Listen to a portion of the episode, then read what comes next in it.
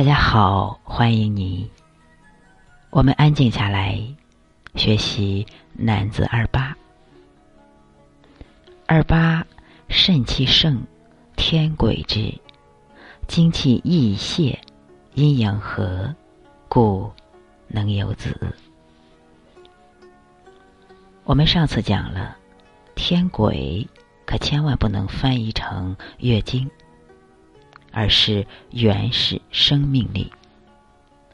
男子二八启动这个原始生命力的窍，打开了；女子是二七一十四开窍，男子是二八一十六岁开窍。古人所谓十五岁入大学，就是要在孩子身体开窍的时候，抓住这个时机，教他们义理之学。把他们的精神引入正轨。所谓十五岁入大学，不是我们现在上大学的意思。中国古代的大学叫义理之学，就是到十五岁的时候开始学义理之学。学经典是从什么时候开始学呢？八岁左右要背诵一些东西。要先用学写字来磨性子，这些是基础教育。等到十五岁左右就开始理解这些经典，要由一个老师带着，真正给你一本一本的讲经典。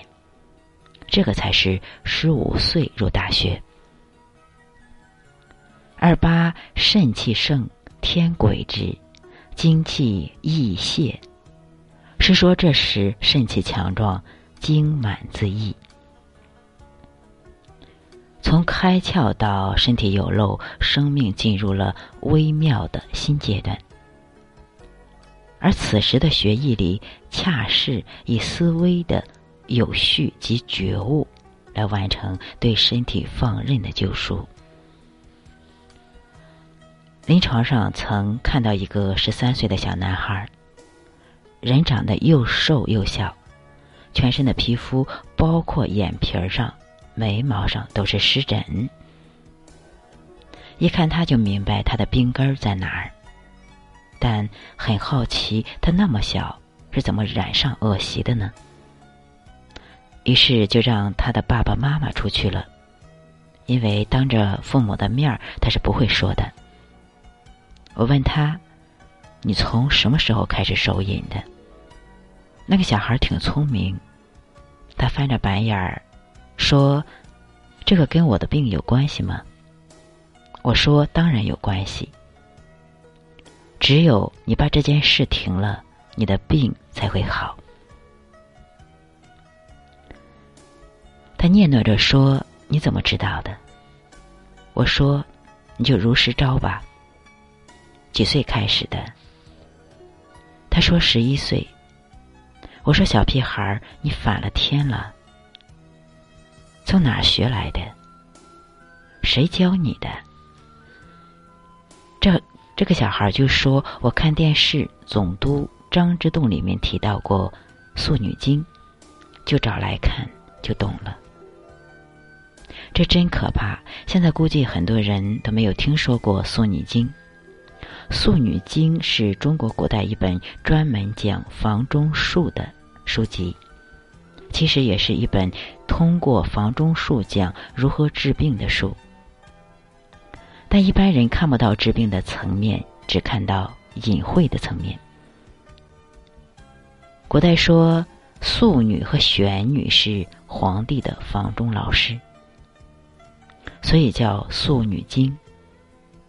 那个小孩十一岁就开始读这个，这个太影响他的生长发育了。可是这种事，家长一般没有办法跟孩子沟通，必须要找一个明白人或者找一个大夫跟他直截了当的说清楚才好。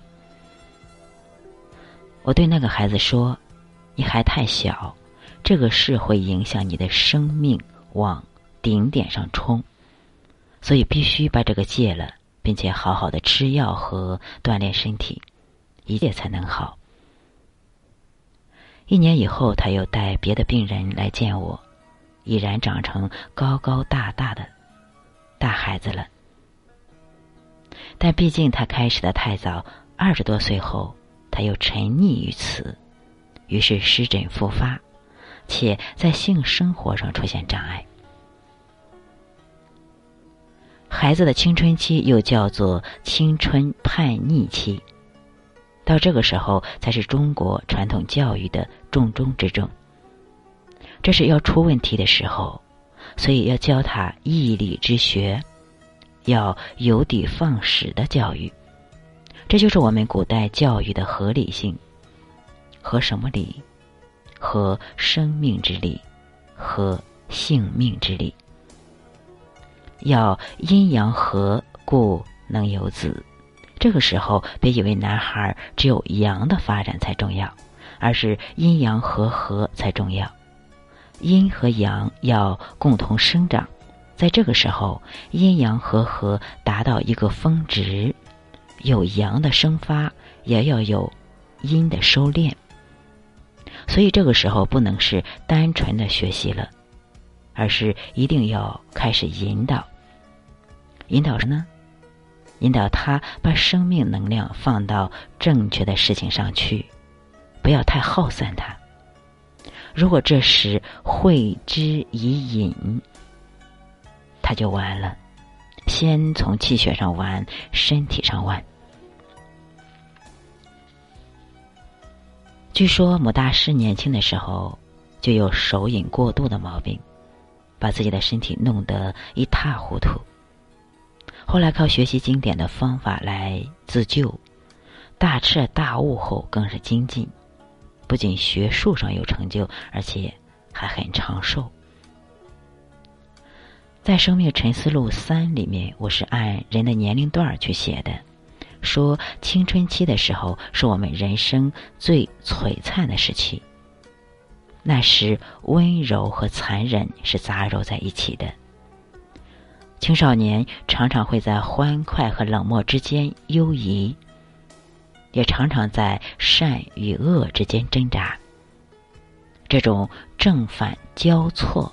源于他们身体由于快速的生长而造成的不平衡。他们在冲动中会集体犯错，可一个人的时候，他们又会出乎人们意外的有些善举，但又羞于让别人知道。在他们身上，腼腆和胆大妄为并存，温柔与野蛮同在。远古荒蛮的返祖现象与现代文明的虚假混杂在一起，这种杂糅让他们身上既有迷人的气质，又有令人讨厌的东西。其实这一切都是因为气血充盈喷张的缘故。由于天鬼是在会阴处，也就是藏传佛学所言的海底轮启动。海底轮是生与死、恐惧、不安全感、疼痛、混乱和忠诚的交集。随着青春期的启动，人们便会生出对生命根基的恐惧和对上天恩宠的渴望。在此之前，人的自我意识和觉知并不丰富，所以这一时期也是生命的再生时期。善与恶蜂拥而至，开始了对年轻生命对最激烈的争夺。信仰与堕落也一起并存，被社会认可与自我质疑相互交集着。所以，在最残忍的少年罪犯身上，我们常惊疑的发现他对某一事物的无限温柔。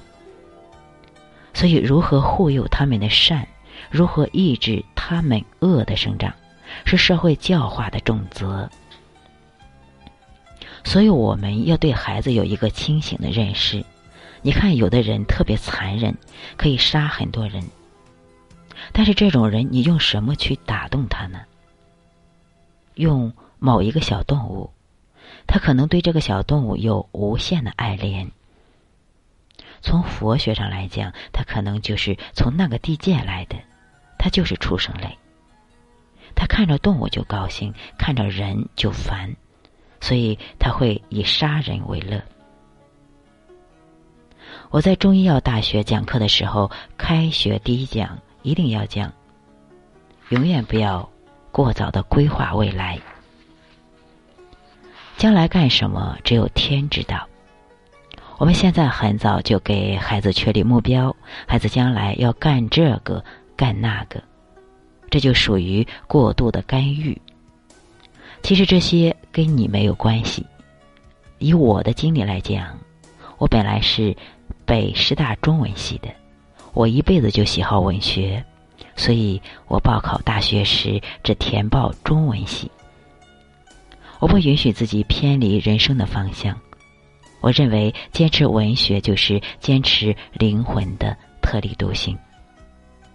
没想到最后我被分配到了北中医，分到北中医后，我整整痛苦了十年，一边学医，一边为背叛自己的理想而痛苦。后来生了孩子，我突然意识到了，这个就是命，你就该干这个，于是就奋进起来。然后就在这个方面成功了。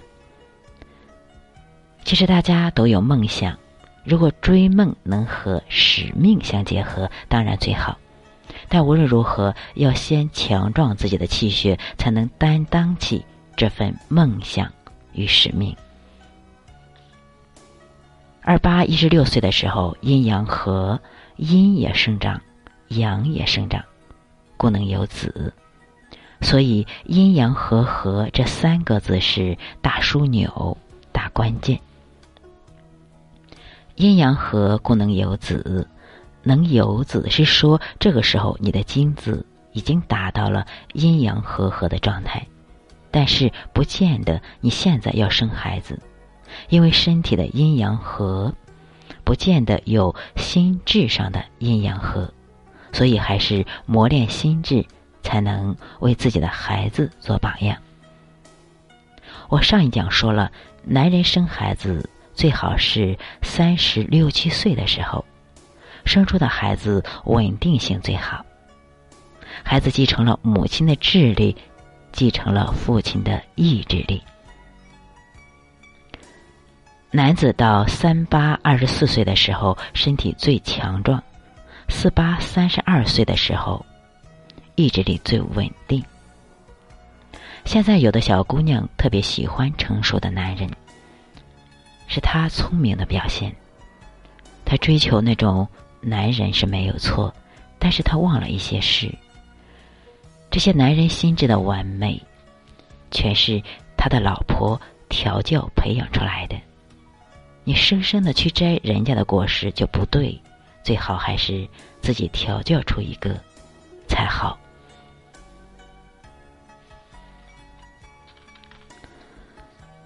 好，我们今天就学习到这里。二八，好，我们下一节学习三八，肾气平均，筋骨劲强，故真牙生而长疾；还有四八，筋骨隆盛，肌肉满壮。